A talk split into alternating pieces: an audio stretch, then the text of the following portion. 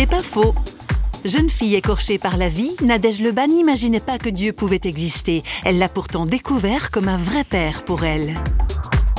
Quelque chose d'extraordinaire qui est arrivé quand j'ai connu euh, Dieu, c'est que au moment où j'ai compris clairement qu'il m'avait adopté moi, enfin, qu'il m'a voulu comme sa fille depuis longtemps, j'ai pu en fait voir mon père euh, de sang terrestre. J'ai pu le voir d'une façon où j'attendais plus de lui qu'il soit parfait. J'attendais plus de lui qu'il me donne ce que j'ai pas eu. Parce qu'au final, j'avais un nouveau père qui me connaissait vraiment du fond du cœur et qui savait ce dont j'avais besoin.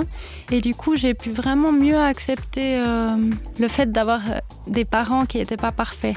Et de pouvoir les aimer d'autant plus que Dieu les connaît aussi, puis que, que moi non plus, je suis pas parfaite. Ouais, connaître Dieu, ça m'a vraiment aidé à, à aimer mieux. C'est pas faux, vous a été proposé par Parole.fm.